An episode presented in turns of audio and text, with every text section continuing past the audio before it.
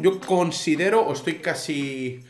mm, bueno, estoy entre este y el siguiente, que este probablemente sea uno de los mayores culpables. O sea, si hubiera que competir en el ranking de culpables, creo que este es uno de, la- de los grandes culpables de que las relaciones hoy en día no funcionen y además, bueno, pues eso tenga consecuencias muy, muy negativas para la sociedad, para las personas, para la felicidad, para la plenitud de los demás. Así que vamos a desvelar a nuestro culpable de hoy, que empezaba por R, y como habéis visto, bueno, pues lo estamos acabando todo en IA, ¿vale?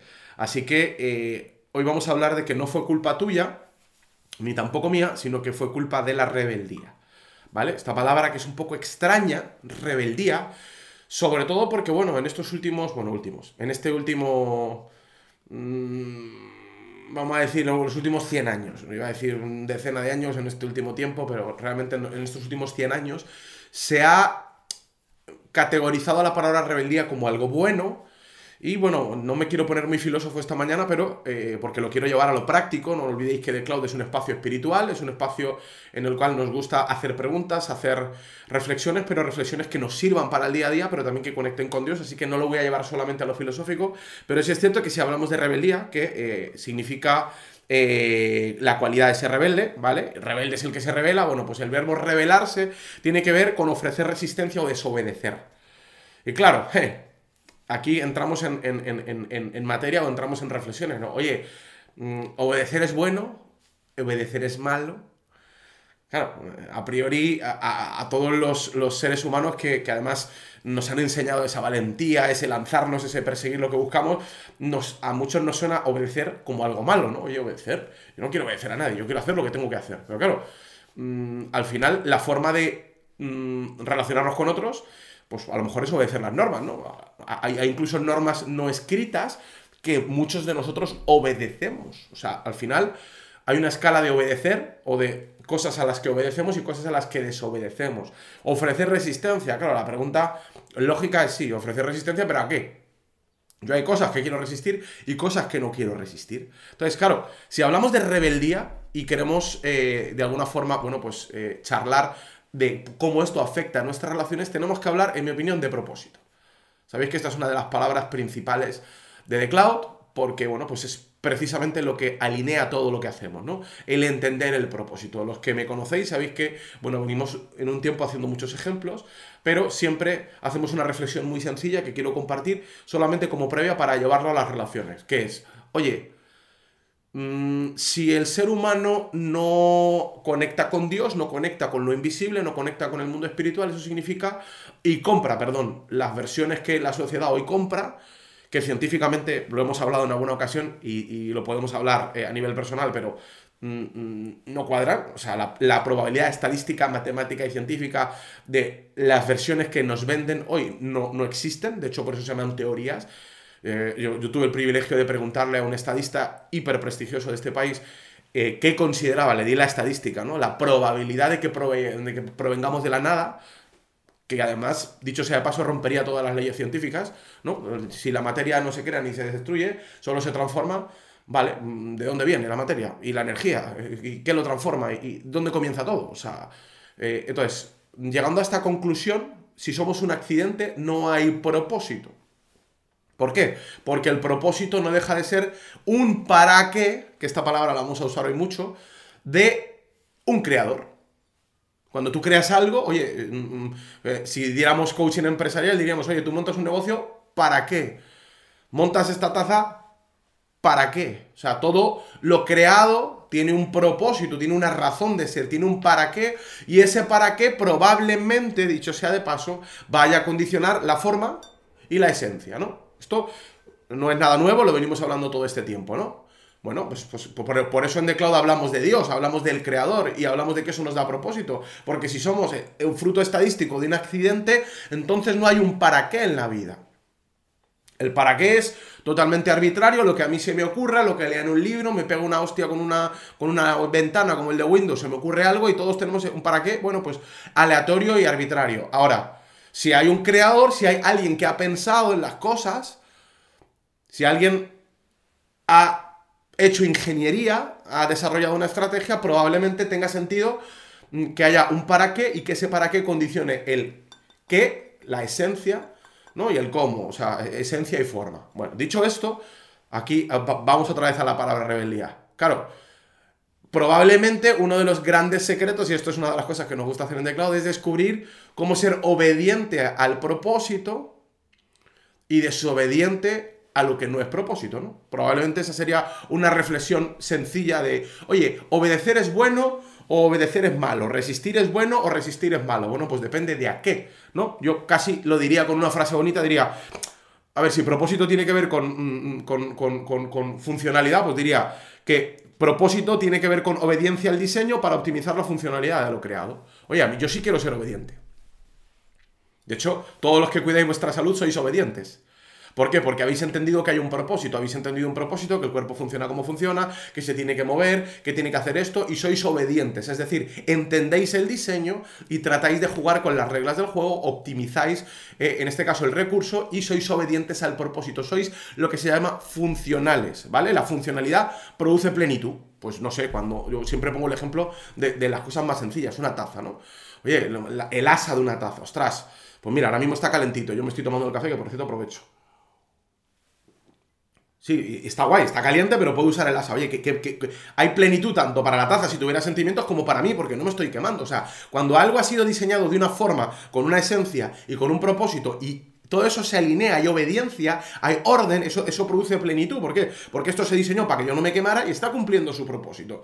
Y yo no me estoy quemando y puedo estar haciendo lo que quiero hacer y cumpliendo hacia adelante o llevando hacia adelante lo que quiero llevar, ¿vale? Ahora bien, entonces, ¿por qué la rebeldía? Esta es la reflexión del momento. ¿Por qué la rebeldía puede ser un elemento terriblemente culpable, terriblemente destructor de relaciones? Bueno, porque probablemente uno de los, digo, y esta es mi conclusión, no sé si estáis de acuerdo, uno de los grandes enemigos de las relaciones, de las parejas, incluso de las amistades, las sociedades hoy, tiene que ver con no obedecer al diseño, con la disfuncionalidad.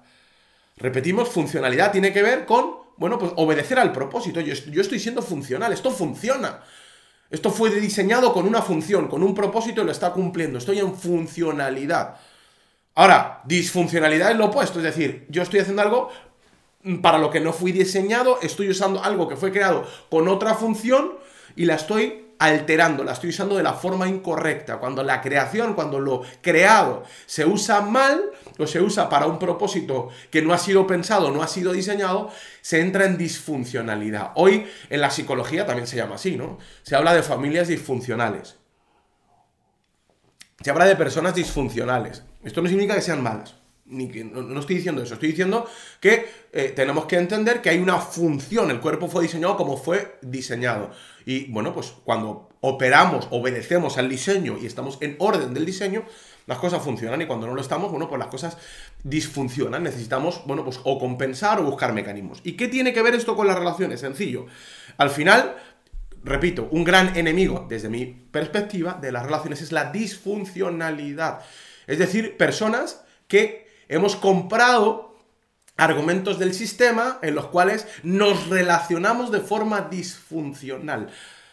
Claro, si ya el ser humano, decíamos la semana pasada, oye, ojo con entrar en relaciones con mala sintonía, el culpable de la semana pasada fue la sintonía, es decir, ojo con traer ruido del pasado. Bueno, casi me atrevería a decir, uno de los peores ruidos que puedes traer del pasado es la disfuncionalidad. Claro, si tú como individuo no tienes un propósito, no tienes un para qué, entonces, cuando llegas a la relación, vienes cojo, vienes sin un para qué. De hecho, lo voy a decir de otra forma. Génesis no lo vamos a leer, pero Génesis 24, a mí me gusta mucho utilizar este versículo porque es una historia muy bonita, porque Abraham, ¿vale? Para los que no conocéis la Biblia, fue un tipo muy, muy concreto, ¿eh? fue llamado padre de la fe, un tipo que Dios le habló, le dijo que lo iba a prosperar, un empresario modelo, un tipo que hasta para grandes religiones, la religión árabe, los judíos, eh, eh, los cristianos, o sea, es común, un tipo significativo en el pasado. Un tipo que nos caiga bien, creamos en él o no creamos en él, creamos la parte espiritual o no, el tipo fue históricamente muy relevante a nivel económico, a nivel eh, histórico. Ahora, este tipo es curioso porque, claro, con una herencia increíble, con una mm, vida increíble, el tipo llega al final a un momento complejo porque tiene un hijo, él se ha quedado, en este caso, viudo, ya no tiene a su esposa,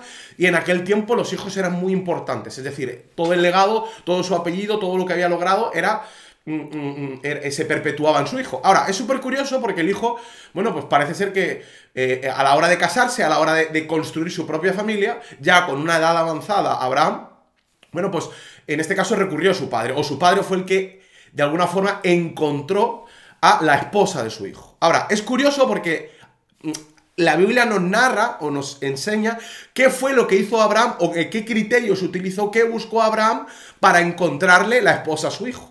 Y esto lo narra, no lo voy a leer del todo, pero eh, si lo queréis leer está en Génesis 24. Esto es Abraham hablando con su criado, con su mayordomo, con el varón damasceno y le decía, oye, búscame una mujer así. De hecho, si, si, esto se leyera hoy en la sociedad, muchos lo acusarían de xenófobo, racista, eh, o sea, políticamente incorrecto, antisistema total, según el sistema de hoy, ¿vale? Pero básicamente dice que era avanzado en años, ¿vale? Y en el versículo 4, él hace un pacto con su, con su mayordomo y dice, por favor, búscame una mujer muy concreta para mi marido y, para mi hijo. Y le dice, sino que irás a mi tierra y a mi parentela y tomarás mujer para mi hijo Isaac. De hecho, anteriormente le había dicho, por favor, Isaac, eh, por favor, perdón, eh, mayordomo, ni se te ocurra encontrarle una esposa a mi marido, a mi hijo, perdón, no, no, vayas a buscarle una esposa a mi hijo de esta zona. Te pido que te comprometas conmigo, por favor, a que no le vas a encontrar una mujer de aquí. O sea, algunos, repito, le diría, oh, qué racista, eh, Abraham, que no quería una mujer cananea, vaya, vaya, vaya, xenófobo, vaya, vaya, vaya, vaya conservador, vaya, no sé, no, no sé lo que le diría a la sociedad de hoy, Abraham, por seleccionar a la carta la procedencia, el lugar geográfico de donde quería que saliera, en este caso, su nuera. Ahora, la pregunta del millón es, ¿qué pasa? ¿Que Abraham era un racista o qué, qué podemos reflexionar aquí? ¿Por qué alguien de mi tierra? ¿Por qué alguien de mi parentela? Bueno, para mí, y, dejo esta reflexión a ver qué opináis, creo que Abraham era sabio para entender que un gran, una gran expresión del para qué es una manifestación del dónde. Lo voy a repetir. Creo que Abraham, ya con su edad avanzada y con su capacidad para entender la fe, entendía perfectamente que una gran expresión del para qué, o sea, si quieres encontrar a alguien con un para qué común, el dónde te va a ayudar. Esto lo voy a traducir a algo sencillo. Si yo quiero encontrar, no sé, un marido, una esposa mm, que sea mm, mm, intelectual, probablemente un donde, por ejemplo, una biblioteca, que no sé si hay muchas ya, pero un espacio de formación, un espacio de aprendizaje pueda ser un contexto que estadísticamente sea más correcto o más propenso o más fácil o, en el cual vaya con ventaja para encontrar estadísticamente a una persona como la que estoy buscando. Es sencillo. Un donde habla de un para qué. No sé si me explico. Esto, esto es muy poderoso porque Claro, para empezar la gente, el otro día tenía una conversación con una pareja maravillosa y le decía, yo creo que la sociedad está, de momento está enfocada en el cómo. Todo el mundo quiere saber cómo ganar dinero, cómo mejorar mi pareja, cómo ser más saludable. Probablemente en Google y en las redes sociales todo el mundo utiliza el cómo. ¿Cómo? ¿Cómo hacer? ¿Cómo? ¿Cómo? Esta palabra es absolutamente como la gente está en la acción. Estamos en la acción, ¿no? Estamos en la misión no estamos en la visión. ¿Por qué? Bueno, porque, claro, es más fácil buscar cómo hacer las cosas a descubrir lo que hay que ser para poder hacer las cosas. ¿Cómo ser jugador de primera división? amigo. Habla tú con un jugador de primera división que lleva no sé cuántos años entrenando y te van a decir, perdón campeón, pero tú no puedes buscar, a ver, lo puedes buscar en internet cómo ser un jugador de primera división, pero es que esto no se trata del hacer, esto probablemente se trata del ser. El cómo es una pregunta que está muy bien, pero el qué o el, iría más allá, el para qué, que esto es más poderoso, el qué es más importante, el para qué más todavía, y diría esto incluso. Y cuando no sabes del todo para qué, un dónde también es maravilloso, porque el dónde te puede inspirar. ¿Qué quiero decir? Quiero decir que en este caso Abraham buscando la pareja perfecta para su hijo dice, espera. La razón o el, secreto para que mi hijo tenga una familia duradera, para que pueda perpetuar mi apellido, va a ser encontrar una persona del otro lado y que esta persona, ojo, sea de mi tierra y de mi parentela, no porque mis genes sean mejores, solamente, a lo mejor también. Oye, porque si, si, si en, en mi cultura está alimentarme bien, bueno, pues a lo mejor, oye, si, si, traigo una nuera que se alimente bien, pues eso también va a afectar a lo biológico. Pero por encima de lo biológico, lo que está claro es que yo estoy pensando en que en la zona de la que nosotros venimos, donde se reflexiona como nosotros reflexionamos, en ese donde probablemente haya gente que tiene un para qué que tiene sentido. Si como individuos la respuesta del para qué es clave, como pareja lo es todavía más. Ahora veremos por qué. Yo veo muchas personas como individuos, repito, antes de entrar en pareja hoy, que no se hacen esta pregunta. Yo te hago esta pregunta esta mañana. ¿Para qué vives? Es una pregunta sencilla, pero, pero, pero a la vez es muy complicada. O, diría, es sencilla pero difícil. Sencilla porque es fácil plantearla, pero complicada porque la respuesta no es, no es, no es, no es eh, o difícil porque no es, no es fácil responderlo. Es sencillo, pero no fácil. ¿Para qué vives? ¿Para qué te levantas? ¿Vas a trabajar? ¿Para qué? ¿Para qué haces lo que haces? Y, y claro, esto, eh, y ahora viene uno de, los, de, los, de las cosas más importantes del mundo, el amor. ¿Para qué te relacionas? Es que esta pregunta, repito, como tú se la tires a la sociedad hoy, a toda la gente que está buscando pareja, tienes un problema increíble. A todos los que estáis solteros, bueno, y a todos los que estáis casados, y a todos los que estáis en pareja, os pregunto, ¿para qué queréis una relación? Me gustaría ver el chat. ¿Para qué? Estoy convencido que si hacemos un curso en internet y ponemos cómo encontrar pareja en 24 horas, lo petamos. El cómo nos encanta, cómo, cómo, cómo ganar dinero, cómo encontrar pareja, el cómo, pero el para qué, repito, es hiper más trascendente. Es muchísimo más potente. ¿Para qué? Para tener un propósito más grande en común, para construir propósito, yo no quiero pareja, perfecto. ¿Vale? Bueno, un para qué. Dos preguntas sencillas de la vida. Oye, ¿para qué existo? ¿Para qué vivo? ¿Cuál es mi propósito? Y una vez que tengo mi propósito, ¿vale? Una vez lo tengo claro, encuentro a alguien y busco a alguien para qué. Esto, esto es clave. Ahora, evidentemente, en una sociedad en la que nos basamos en el cómo y en el que no hay para qué, todo da igual. A mí me gusta mucho este texto de Abraham, porque Abraham tenía mucho que jugarse. Había mucha herencia, había construido patrimonio. Espero trasladarlo a profundidad de lo que os quiero trasladar hoy. Había construido muchísimo, eh, tenía toda un, un, un, una genética no solamente física, ni financiera, sino tenía una genética social. El tipo había aprendido cosas increíbles, era un tipo relevante, tenía mucho que perder. Por eso él estaba buscando no era la carta. Claro, eh, la persona que no tiene nada, que no tiene propósito, no necesita hacer una pregunta de un para qué. Si no tienes un para qué individual, claro que no vas a necesitar preguntarte para qué una pareja. Da todo igual. Yo veo hoy las personas que se asocian con cualquiera, se casan con cualquiera o ni se casan, entran en compromiso con cualquiera y así nos va. También entiendo que cuando no tienes un destino, te vale cualquiera. Esto está claro, cuando no sabes a dónde vayas, llegado. Pues ya para qué nos vamos a calentar la vida, ¿no? ya tengo el coche, me da igual la carretera. Si mi propósito es estar conduciendo. Pues da igual si voy a Sevilla, si voy a Madrid, me da igual, la siguiente salida. Yo, perdón, pero en las relaciones veo una sociedad así. Veo gente que no construye hacia ningún lugar y como no tienes destino, no tienes propósito, no tienes funcionalidad, vivimos en la disfuncionalidad, pues ya está, me voy, me voy así y el que me, el que me haga ojitos, dependiendo de las copas que lleve y lo apretado que tenga la falda o lo apretado que tenga el pantalón, bueno, pues, pues eh, por lo menos tengo compañía. Por lo menos estoy conduciendo. Así veo a la sociedad. Ahora, también veo las estadísticas de suicidio, veo, veo la tasa de enfermedades eh, eh, eh, emocionales, la tasa de, de, de destrucción del individuo. Claro, no hay para qué.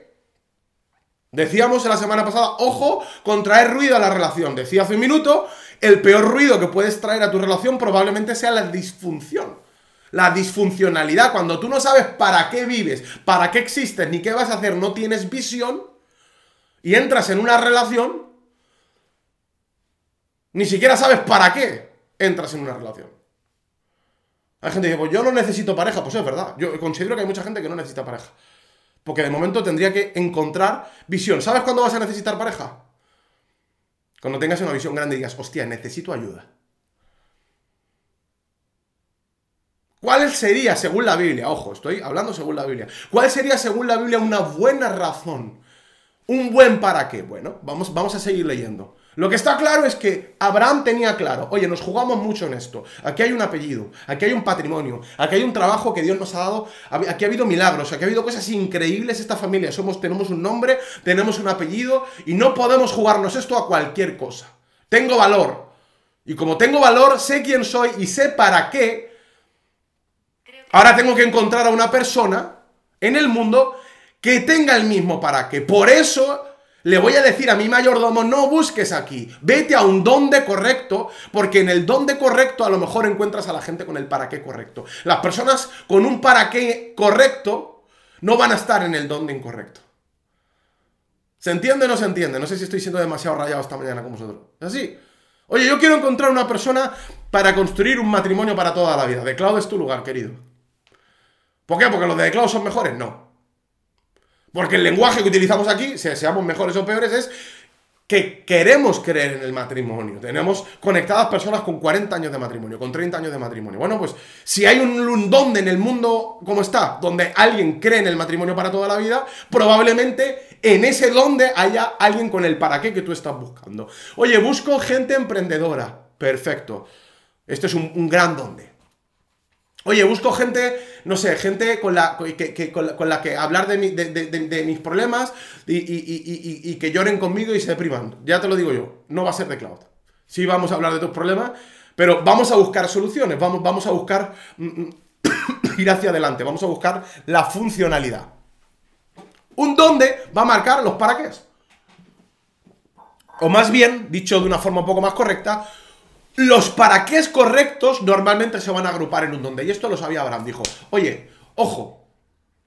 Ojo, porque nos jugamos mucho. Ahora, fíjate lo que, lo que dice la Biblia, y ahora lo voy a conectar todo. Lo que dice la Biblia en la primera ocasión en la que se habló de la pareja. Cuando eh, se habla, esto es como el manual de instrucciones, ¿no? Como cuando, cuando el creador utilizó sus primeras palabras para referirse a la pareja, ¿vale? Habló de ciertas funciones. O sea, lo habló desde, desde un propósito. Esto es como cuando dices, oye, yo he montado, he creado un vaso. ¿Cuáles fueron las primeras palabras del primero que diseñó un vaso? ¿Qué estaba buscando? Pues estaba buscando ah, beber. Contener un líquido. Bueno, pues, pues del, mismo, del mismo modo que dice la Biblia, que dijo el Creador en sus primeras palabras para la pareja. Y ahora vamos a relacionarlo con la rebeldía. Dijo, esto está narrado en Génesis capítulo 2, versículo 18. Dice y dijo Jehová Dios, no es bueno que el hombre esté solo. Le haré ayuda idónea para él. A la mierda el romanticismo, señores. O sea, la primera palabra de Dios para la pareja no fue, haré que salten chispas, haré que caigan pétalos de rosa, le haré a alguien que, le deleite, le, No, no, no, no. Está hablando de ayuda. Está hablando de ejecutividad. No es bueno que el hombre esté solo. La palabra que utiliza hombre, Adam, no tiene que ver con masculino, tiene que ver con ser humano. Vamos a traducirlo. No es bueno que el ser humano esté solo. Ojo con los que os habéis negado, ojo, a tener pareja. Entiendo que los golpes de la vida, entiendo que la sociedad está como está, entiendo, lo entiendo, ¿eh? Pero ojo que la Biblia está diciendo aquí, no es bueno que el ser humano esté solo. Eso no lo digo yo, está escrito ahí. No bueno. Le haré, ojo, le haré, ¿qué le voy a hacer? Le daré compañía. Le daré placer. Le daré deleite. ¿Cuáles son las razones, a ver, según vuestra opinión, qué es lo que está buscando? ¿Cuáles son los para qué de las personas hoy en la pareja? ¿Qué creéis? Yo he dicho tres. Pues yo creo que la gente sale de fiesta para deleite. Quiero pasar una noche. Eso desde lo biológico, desde lo almático, creo que la gente quiere compañía, la gente se siente sola. Otros quieren saciar sus necesidades emocionales. Quiero conquistar, quiero sentir que he triunfado esta noche. Quiero sentirme amado, quiero sentirme respetado. ¿Sí o no? ¿Estáis de acuerdo conmigo o no? Estos son los para qué de la sociedad de hoy. Ahora, cuando Dios habla del para qué, el creador habla del para qué, aquel que diseñó al ser humano, que algo tendrá que decir, el que escribe el manual, dijo, oye, espera un momento, yo voy a crear a la pareja Porque no es bueno que estén solos, no es bueno que el ser humano esté solo. Le voy a crear a alguien que le sirva de ayuda. Por eso digo que hay muchas personas que no necesitan pareja. Y es verdad. ¿Sabes por qué? Porque quien no está haciendo nada no necesita ayuda. Hasta que no descubres qué hacer, no necesitas ayuda. Hay un dicho muy bueno, que es muy gracioso, que lo dice la Biblia, ¿no? Dice que Dios le dijo, labrarás el, huerto del Edén. Dios, antes de darle esposa a Adán, le dio trabajo. ¿Por qué? Bueno, por una sencilla razón, repito. La forma sana de llegar a una relación, según el creador, es la ayuda. ¿Que me tiene que gustar? Claro que sí. No estoy diciendo que el deleite es malo. No estoy diciendo que la compañía es mala. No estoy diciendo eso. Estoy diciendo que un para qué significativo y profundo parte de tener claro tu propósito. Cuando tú tienes un propósito, como lo tenía Abraham, ya no te vale cualquiera. De hecho, necesitas ayuda. Sabes que te hace falta alguien. No, no, no porque no puedas construir solo, no porque no tengas identidad. No, no, no, yo puedo construir solo, pero me viene bien la ayuda, me viene bien construir un equipo.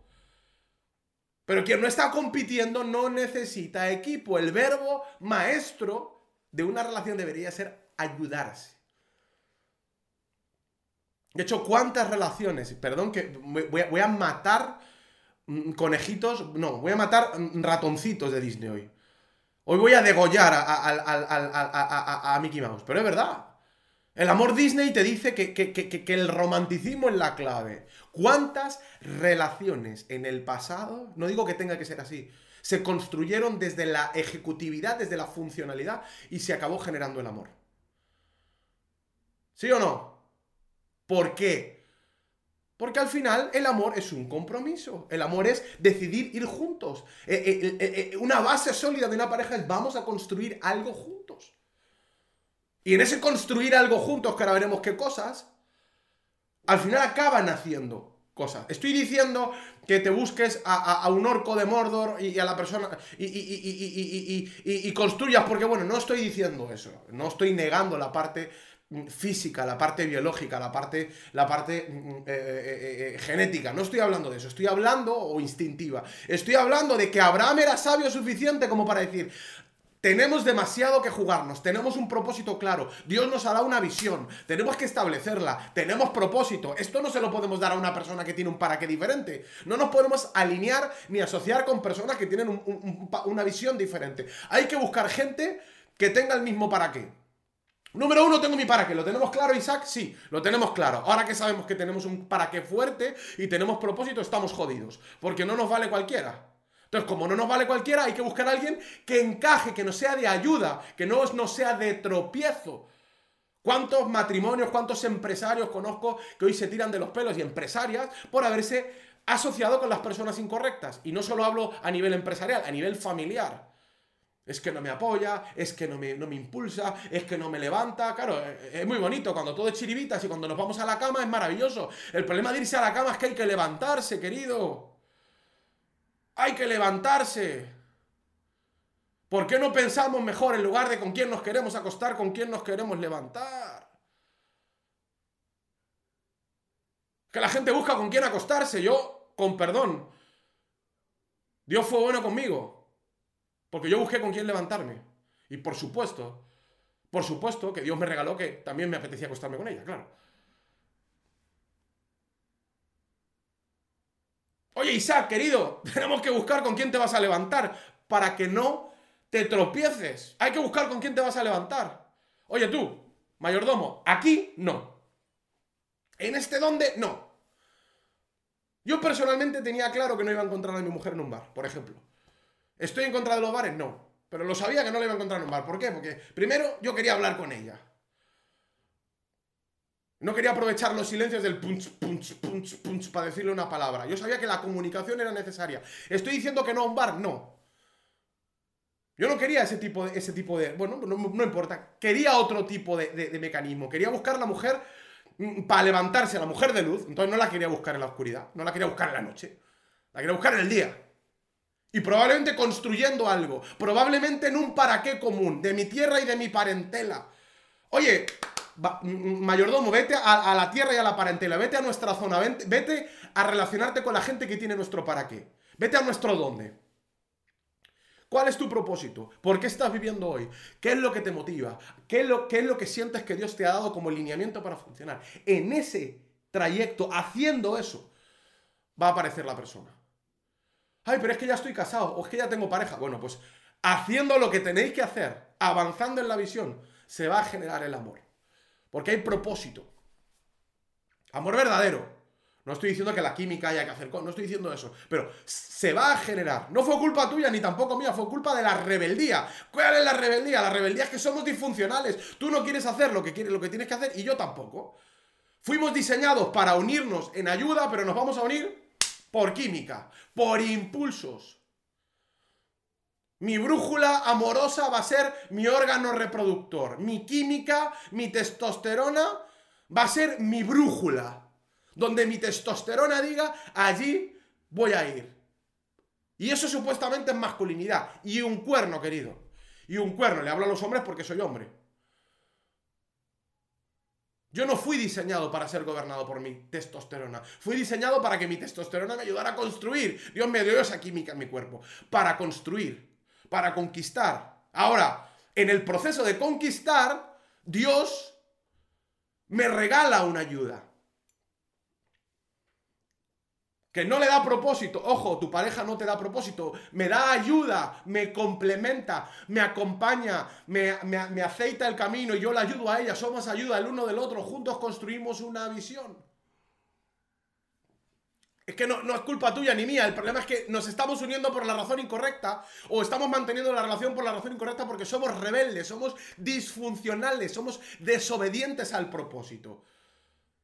Estamos queriendo reinventar a nuestra forma la creación, queremos ser creadores nosotros. No, no, no, las relaciones no nos tenemos que ayudar. Yo creo en la relación fluida. Bueno, pues cree en la relación fluida, no estoy en contra de la relación fluida, haz lo que te dé la gana. Ahora, me extraña que vayas a encontrar una relación trascendente en la fluidez, porque nada de lo que ocurre en la fluidez es, duradero. Si en la salud no te esfuerzas, si solo fluyes, vas a acabar obeso. Si en los negocios no te esfuerzas y solo fluyes, vas a acabar pobre.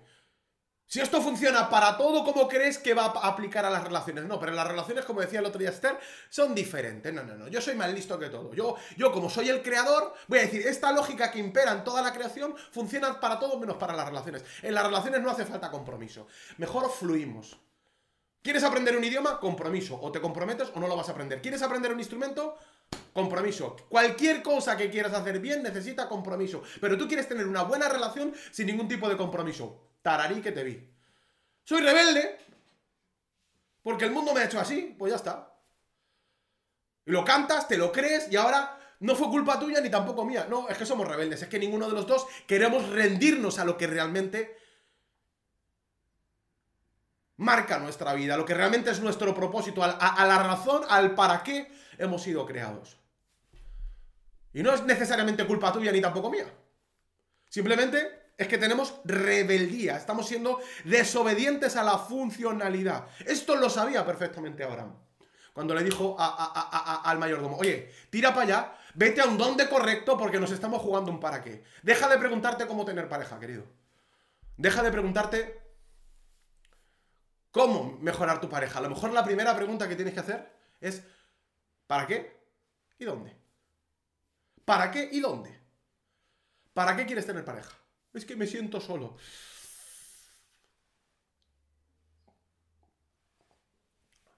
Me sientes solo, pero, pero, pero, perdón, un perro acompaña. Es que mm, mm, quiero calor por las noches. Cómprate una estufa, tío. No, es una realidad. Es que me he divorciado, ya, ya no creo en el ¿Para qué? ¿Para qué? Y si no hay para qué, a lo mejor todavía tienes que hacer un proceso introspectivo. Estoy de acuerdo, alguien decía por ahí en el chat, no he leído quién era. Yo no quiero pareja. Eh, lo entiendo. Me parece sano que alguien en una etapa de su vida diga, espera un momento, ahora mismo no tengo para qué quiero una pareja. Pues es verdad. ¿Para qué quiero una pareja si no estoy construyendo nada? No necesito ayuda.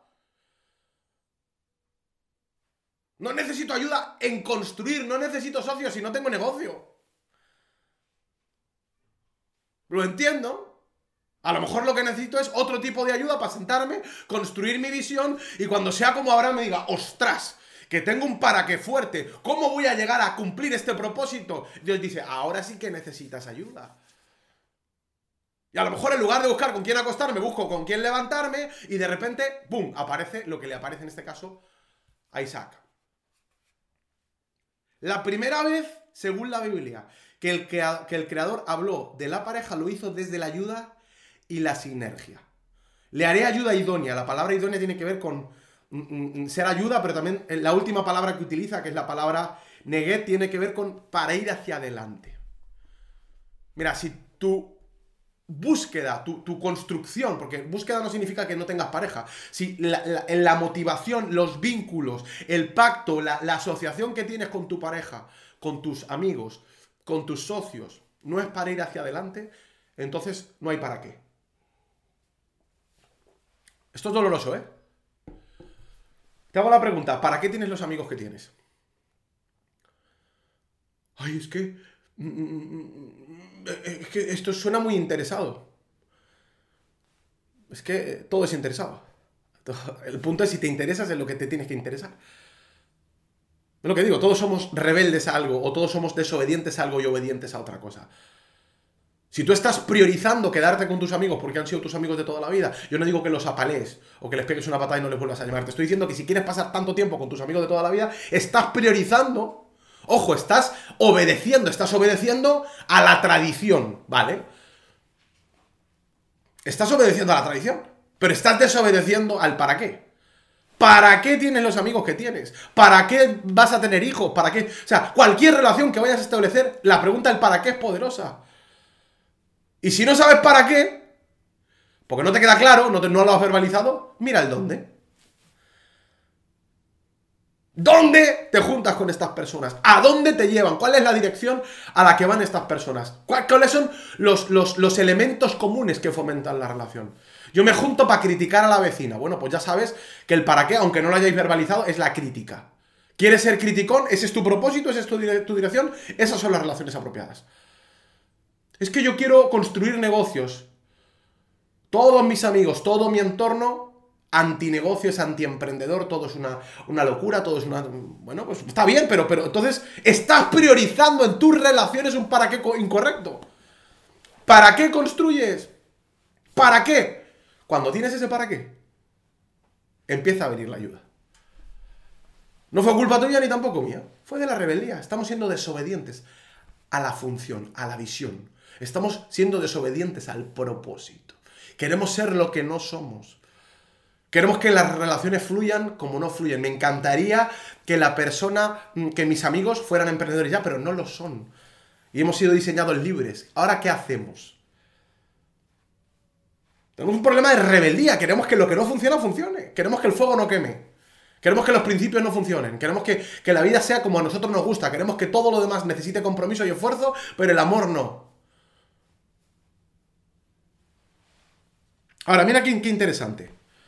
Hoy está muy de moda, y voy a cerrar con esto, hablar de la energía masculina y la energía femenina. Está muy de moda. No estoy en contra. Estoy a favor y absolutamente mm, creo en, las palabras del propio Tesla, ¿no? Que, al final el mundo lo podemos medir en, vibración, en frecuencia. La semana pasada hablábamos de eso. Creo que la energía está ahí. Ahora, la Biblia habla desde el principio de hombres mujeres. Y aquí me voy a meter en un jardín espectacular. Y me importa un pimiento, un pimiento de mi jardín. ¿Por qué? Porque somos diferentes. Porque hemos sido diseñados para ayudarnos. Por eso sabéis que yo en The Cloud, y ya os lo digo, me peleo, me peleo y me pelearé a costa de lo que toque con cualquier movimiento que denigre hombres o mujeres que se apellide ismo, llámalo cualquier nombre, feminismo, machismo, todos los ismos, cualquier movimiento, aunque se ponga encima la capa de la justicia, que haga que la ayuda entre el hombre y la mujer no se produzca, tiene mi enemistad. Así lo digo de antemano, así que si te quieres desconectar, es un buen momento para hacerlo. Ahora sí, si queremos ir a la Biblia y entender cómo podemos avanzar, le haré ayuda, ojo, no al hombre, al ser humano, serán ayuda Ahora, lo que está claro, nos guste o no, esto, perdón, pero eh, mm, mm, es así, es que no somos iguales. Es que no somos iguales porque nuestra química no es igual, nuestros órganos no son igual, nuestra, nuestra musculatura no es igual, es que no somos iguales. Ojo, es que esto, esto, y quien diga lo contrario está negando a la ciencia. No somos iguales, tenemos mecanismos diferentes, eh, eh, eh, conexiones diferentes, funcionamos diferente. Y volvemos a lo mismo, como somos rebeldes, decimos, no, no, no, no, no, no. Dios nos creó diferentes para que fuéramos iguales, claro. Totalmente, tiene mucho sentido con la mentalidad del creador, que Dios le dé al hombre una química, a la mujer otra química, al hombre un, cuerpo, a la mujer otro cuerpo, para que hagamos exactamente lo mismo. Tiene todo el sentido, ¿verdad? ¿Estoy perpetuando roles? No, no estoy diciendo eso. Estoy diciendo que somos distintos. Y que no se rebelde, quitarnos la rebeldía, es decir, a lo mejor pregunto, hago una reflexión, no seré yo quien de cátedra aquí, pero hago una reflexión. ¿Tiene más sentido pensar en la forma y en la esencia desde el propósito? Es decir, ¿por qué el creador de este vaso lo hizo de cristal? Porque quería que se viera a lo mejor lo que hay dentro, ¿no? Oye, ¿por qué Dios me hizo como me hizo?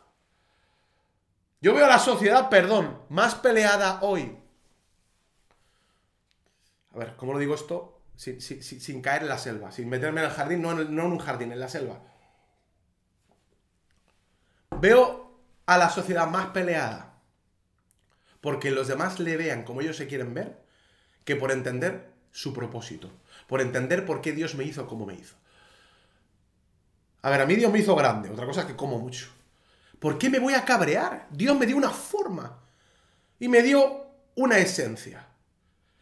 ¿Por qué mi pregunta, mi reflexión, la ley y, mi comunicación no está girando en torno a cómo optimizar lo que Dios me ha hecho? ¿Por qué no estoy siendo obediente a lo que tengo? Tengo la genética que tengo, la familia que tengo, los aprendizajes que tengo y lo que quiero hacer ahora es deconstruirme. ¿Cómo puedo estar hablando de deconstruirme en lugar de construirme? Pero ¿quién narices quiere deconstruir?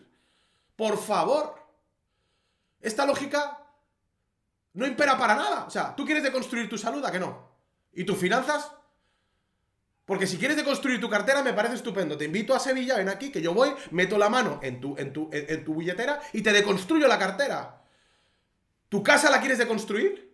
¿A tus hijos lo quieres deconstruir?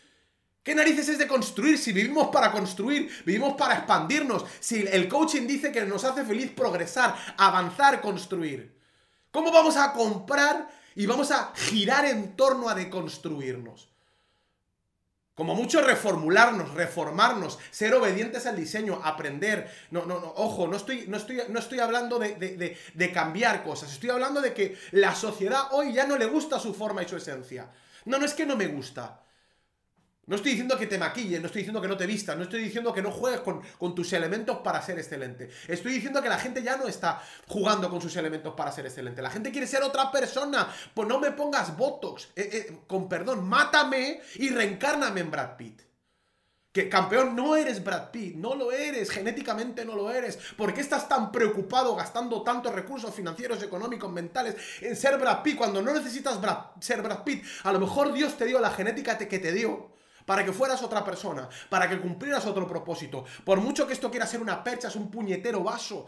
Y yo le puedo poner la, sí, le puedo poner una camisa encima, pero ¿por qué narices voy a esforzarme tanto y gastar tantos recursos en ponerle una camisa al puñetero vaso, cuando el vaso a lo mejor fue diseñado de cristal y con esta forma para otra cosa? Porque la sociedad no está buscando propósito, sino está buscando de construirlo todo para que no seamos nada. No hay propósito. Ahora, ¿qué somos los hombres y las mujeres? ¡Ay! No me meteré en ese jardín con tan poco tiempo. Pero voy a dar dos pinceladas de lo que dice la Biblia. Dos pinceladas. La semana pasada daba una, muy interesante, que decía, maridos, hablando del matrimonio, amar a vuestras esposas, esposas respetar a vuestros maridos. Ojo, lo que Dios le pide como ayuda a la pareja, varón, al hombre, es amar. Y lo que Dios le pide a la esposa, a la mujer, es respetar. Dos herramientas que van a producir ayuda en tu pareja. ¿Quieres que el amor, cómo recupero el amor, Israel? Ama a tu esposa. Aprende lo que significa amar a tu esposa. ¿Cómo recupero la magia, la química? Eso se recupera. ¿Cómo lo recuperas? Respeta a tu marido. Lo dice la Biblia, no lo digo yo, ¿eh? Yo, hablo de lo, de lo que leo. ¿Por qué? Repito, hoy se habla de la energía masculina, pero somos diferentes. Dios diseñó al hombre para ser respetado. De hecho, mm, mm, mm, eh, yo sé que hay personas aquí que son expertas en esto, ¿no? Pero el, ser, el, varón, el hombre, tiene, está diseñado biológicamente a nivel mental, a nivel emocional, con una inconexión emocional, tiene una capacidad menor para relacionar sus pensamientos con las emociones. Hay otro tipo de emociones, más, o sea, no es que no sea emocional, ¿eh? La ira, pero, pero normalmente la reflexión de sus emociones, ojo, no tener emociones, la reflexión de sus emociones, no es una categoría en la que el hombre sea tan bueno como lo es la mujer. ¿Por qué? Porque hasta el cerebro de la mujer está conectado diferentemente. No soy un experto biológico, o sea que no me voy a meter en jarana, pero estudiarlo. Yo he leído mucho de esto, pero como no soy un experto, voy a ser prudente. Os invito a leerlo. Ahora, el cerebro femenino y el cerebro masculino funcionan diferente. A lo mejor por eso Dios dice que uno necesita respeto o que uno se va a sentir ayudado desde el respeto y el otro se va a sentir ayudado desde el amor. ¿Por qué? Porque Dios le dio a la mujer la capacidad para reflexionar en sus emociones más de lo que lo hace al hombre. El hombre es más ejecutor de las emociones, la mujer es más reflexionadora en sus emociones. Ahora, yo lo pienso en mi casa, perdón que lo diga así, pero voy a ponerme como, ejemplo, no, no, no porque seamos un ejemplo, sino porque es el que conozco y porque hablo desde lo que conozco. Y yo amo que mi mujer tenga esa capacidad de reflexión en las emociones. Y espero que ella ame mi capacidad para desconectar a veces de las emociones y hacer lo que tengo que hacer, lo que considero que tengo que hacer. Yo doy gracias a Dios porque el día que tengamos hijos, yo los traumatizaría. Y los llevaré, no sé, probablemente a ser unos fenómenos, pero traumáticos, o traumatizados. Y doy gracias a, Dios por mi mujer porque ella va a compensar eso, me va a ayudar. Probablemente, hmm, si se quedaron solo con ella, bueno, pues a lo mejor alcanzarían la mitad. ¿Por qué? Porque nos hacemos falta. Nos hacemos falta. Y ambos llegamos a una reflexión que, que, la Biblia es que es buenísimo. O sea, yo honestamente, maridos, os voy a soltar un secreto que os va a servir para toda la vida.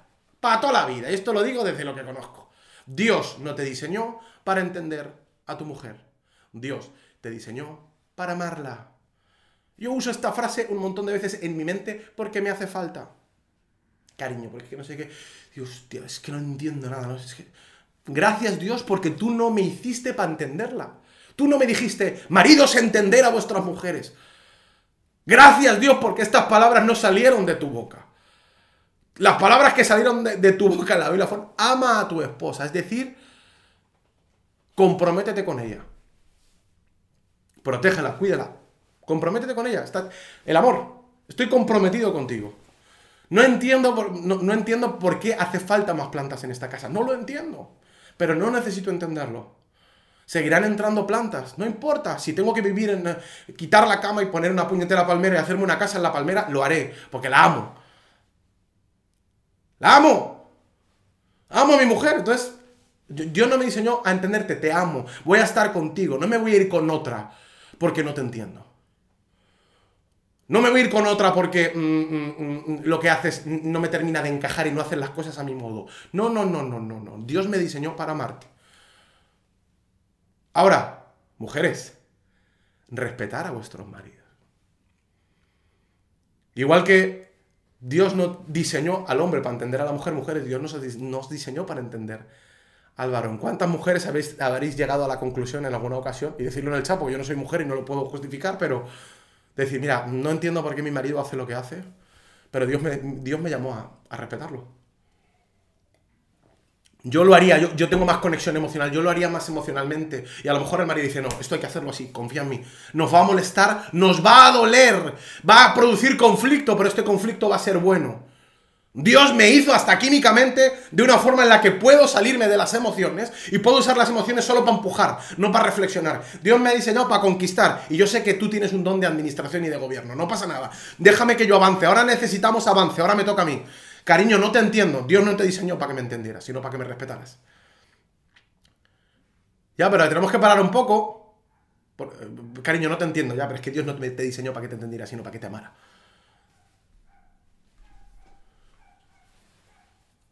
Química, biológicamente, el hombre ha sido diseñado para ser respetado, para activar. Y tiene una neuroconexión racional. Por eso tiende a la competitividad. Él piensa en avance, en alcance, en conquista. Por eso hasta, hasta las patologías masculinas son diferentes. La lujuria del hombre, él quiere conquistar más, ver más, ir más, ir más allá, siempre más allá, competitividad. Y la gente dice, ¿por qué los hombres son así? Son así, hasta químicamente son así. La mujer fue diseñada, según la Biblia, para ser amada. Tiene la gracia para desactivar, para reflexionar. Tiene una neuroconexión reflexiva emocional. Puede racionalizar sus emociones. Sus emociones no la llevan a la actividad, a salvar. Por eso los hombres son salvadores. Ay, es que yo no necesito que nadie me salve. Eh, mujeres, por favor, perdón que lo diga.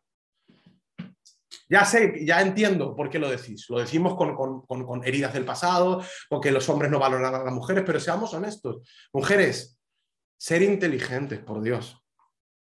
No hay cosa que más saque la masculinidad de un hombre que la salvación fue diseñado, somos salvadores en potencia. Dios nos puso testosterona, Dios nos puso química, Dios nos puso mecanismos de alerta para salvar a la manada. ¿Saben lo que le pasa a la sociedad? Que como las mujeres no quieren ser salvadas ni quieren ser protegidas, desconectan a los hombres. Es que mi marido no es hombre, ¿cómo me gustaría que tuviera más iniciativa? Me encantaría que habría negocios. ¿Le quieres dejar, por favor, salvar alguna situación? Porque a lo mejor si le dejas ser hombre, va a sacar esa iniciativa, pero mientras sigas coartando como rebelde, coartando su propósito y su existencia, hasta le dices, oye cariño, deberías tener más iniciativa. O sea, no me dejas ni siquiera tener iniciativa para tener iniciativa. Déjale en paz, querida. Deja en paz a tu marido, respétalo.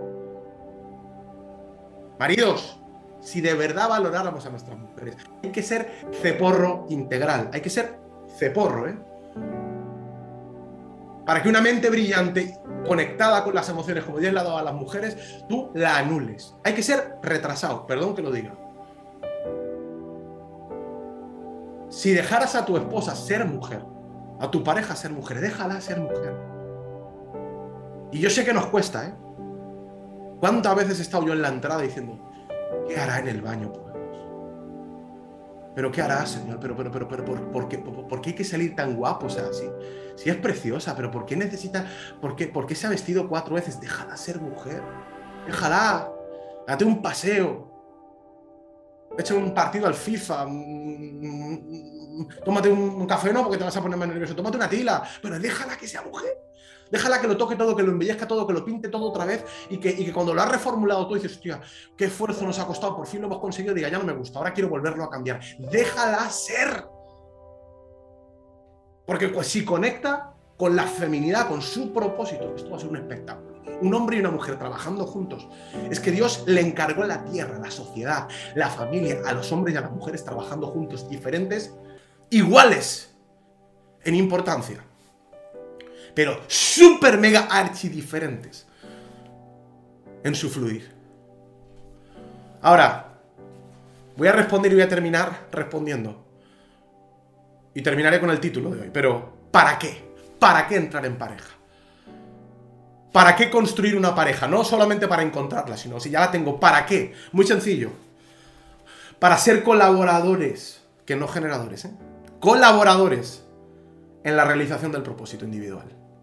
Mira, Dios te va a complementar, te va a dar una colaboradora, un colaborador para cumplir tu propio propósito.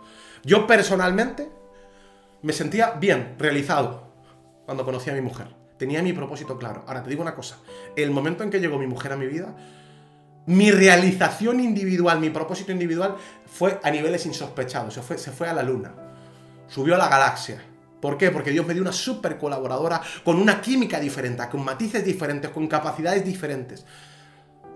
Hubiera sido idiota, retrasado mental, no digo que los demás lo sean, yo hubiera sido estúpido si no hubiera buscado a mi esposa. Si no le diera un lugar el lugar que, que, se merece mi esposa en mi casa. Sería retrasado mental porque esta casa no sería tan bonita, porque mi vida no sería tan dulce, porque mis ideas no serían tan profundas, porque me cargaría la gente por el camino, porque no tendríamos pray por las mañanas. O sea, Dios puso una persona fantástica a mi lado para complementarme y llevarme a otro nivel. Y mi individualidad, ojo, mi propósito individual encontró una colaboradora. Espero que ella pueda decir lo mismo de mí. Ahora, no solo eso, fíjate, es que...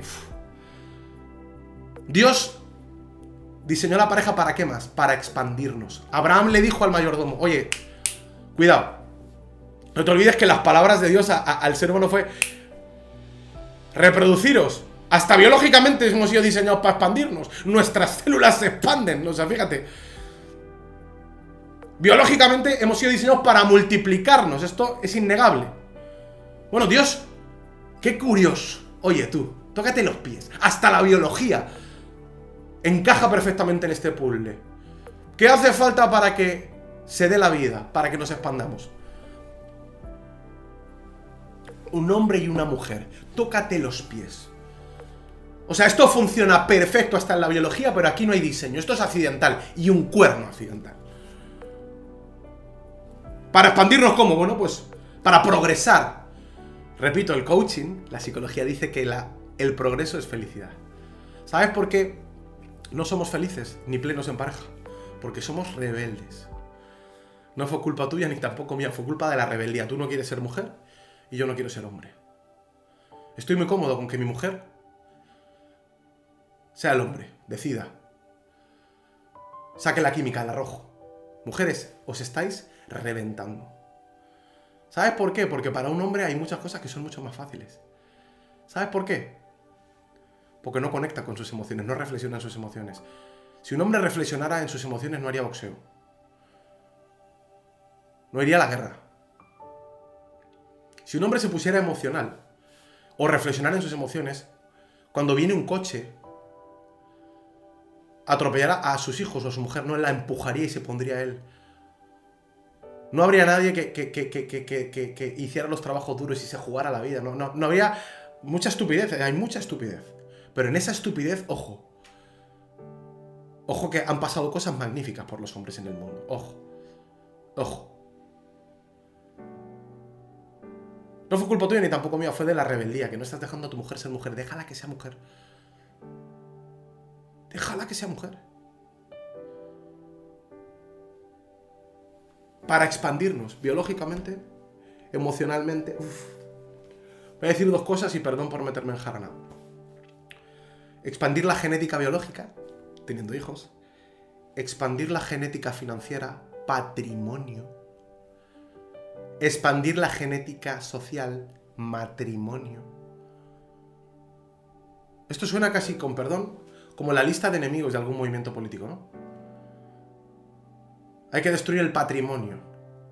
Hay que destruir el matrimonio. No te jode, claro. El momento en que tú destruyas el patrimonio. Eh, mira, el momento en que tú destruyas al hombre, a la mujer, a la familia, se acabó la sociedad. Se acabó el individuo fuerte. Empiezan los individuos gobernables.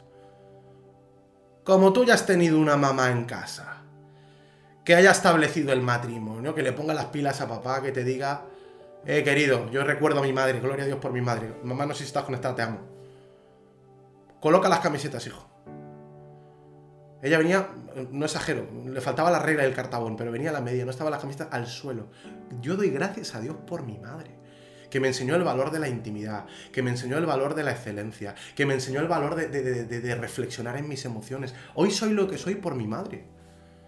Doy gracias a Dios porque no estuve solo con el salvaje de mi padre, ahora voy con mi padre. Hubiera sido un, hubiera sido un troglodita si me hubiera quedado solo con mi padre. Todo lo bueno, todo lo, lo, lo, lo, lo profundo, lo reflexivo viene de mi madre. Gracias a Dios por las mujeres. El matrimonio. Tengo una herencia que me da el matrimonio de mi madre. Mi madre me heredó eso. Yo amo los matrimonios. Las madres aportan, aportarnos madres. Cuidados. Mi relación conmigo mismo. Dicen que Dios le dio a la madre. Los expertos hablan de que biológicamente la madre trabaja emocionalmente en la relación con uno mismo. Mi, autoestima personal, mi relación conmigo mismo interna. Doy gracias a Dios por mi madre. Ahora, no solo hay una, una genética social del matrimonio, hay una genética financiera y social del padre. El patrimonio. Dicen que el padre, el hombre, Dios le da habilidades para lanzar a sus hijos a la sociedad. Doy gracias a Dios porque mi padre fue duro conmigo. Me enseñó el valor del trabajo, el valor del esfuerzo, el valor de, no conformarme, el valor de la integridad, el valor de, de, sobreponerse a sus emociones, trabajar como un animal, cuidar a mi madre como un fenómeno. Mis padres fueron unos cracks. Yo soy lo que soy por mis padres. Y la sociedad... Ya te digo yo, a mí no me... O sea, yo voy a ser obediente al diseño, pero te aseguro que soy de todo menos fácilmente gobernable. Y cada día menos. Y yo entiendo que individuos sí sean un problema. Por eso el matrimonio y el patrimonio o se destruyen o es imposible destruir al individuo. Por eso la familia es tan importante. Por eso esta serie de relaciones es tan importante. Genética espiritual. Dice la Biblia que Dios le dio bendiciones. Dios bendice el matrimonio. Dios bendice su diseño. En su diseño hay funcionalidad. Querido, termino. No fue culpa tuya ni tampoco mía. A lo mejor la culpa ha sido de que estamos tratando de reinventar la creación. Estamos tratando de, ser lo que no somos. Y en lugar de preocuparnos por obedecer al diseño, estamos en rebeldía, estamos queriendo reventar el diseño. Y podemos hacerlo, claro que podemos hacerlo. Lo que pasa es que disfuncionalmente. Si yo me pongo a decorar esta casa, te aseguro que hago lo que puedo. Y seguro que saco algo decente. Ahora mi mujer en un minuto, en Instagram, y de creatividad, lo hace, hace lo que yo podría hacer en meses y peor. Es así. No fue culpa tuya ni tampoco mía, fue culpa de la rebeldía. Voy a hacer algo que no he hecho nunca en The Cloud. Me gustaría hacer una oración, pero me gustaría que todos los que estáis con vuestra pareja os acercarais a ella. Me gustaría que, que los small groups ahí se reconfiguraran, estuvierais cerquita. Porque este año va a ser un año de familias. hoy me voy a tomar un poquito más de tiempo, perdonadme. En The Cloud, ya os lo digo, igual que en alguna ocasión se lo hemos dicho a otros, nosotros somos amantes, defensores, fan absolutos de la familia. Amamos la familia y promovemos la familia. Y si a alguien no le gusta, lo respetamos, pero entendemos la familia como el mecanismo de propósito Dios. Entendemos la familia como un detonador, ampliador, amplificador de para qué es.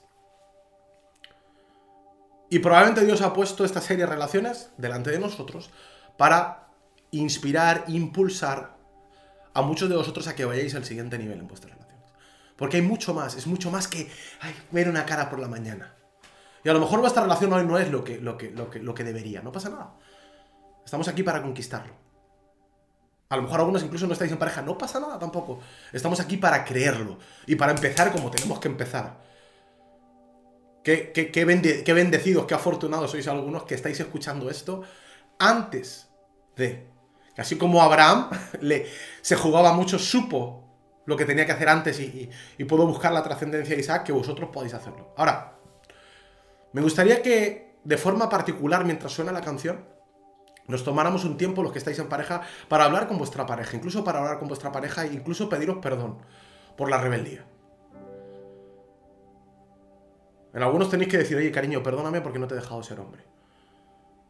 Yo siempre soy, el, soy la salvadora. Quiero, quiero dejarte ser el salvador. Quiero, quiero que te pese la familia. Porque el peso es el que va a sacarte el músculo. No quiero llegar a quitarte los bíceps. No, no, coge la pesa. Toma, toma, toma, toma tu lugar. Toma tu lugar como varón. Dios te dio química, te dio asignación para, para hacer eso. Varones, vamos a tener... De hecho, Dios nos dio la capacidad para no reflexionar tanto. Vamos, adelante. A lo mejor somos los primeros en decir, cariño, perdona por no haberte valorado. Dios me llamó a amarte y no te he amado.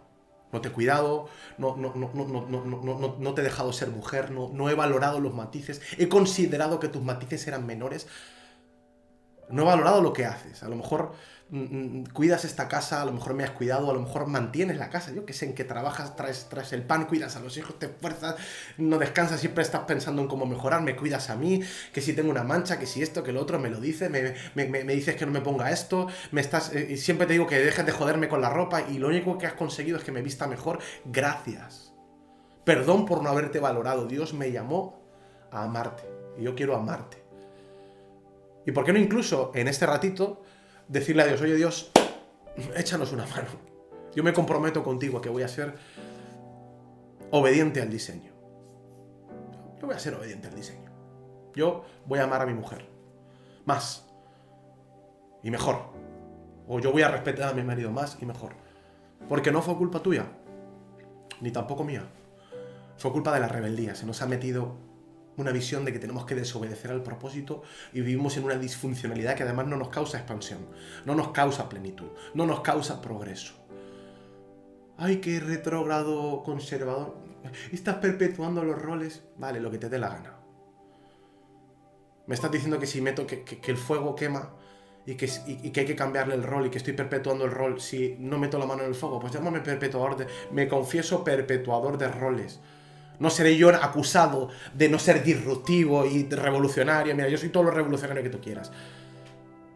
Pero no tengo un problema con pensar que hay cosas que, que- han sido creadas como han sido creadas.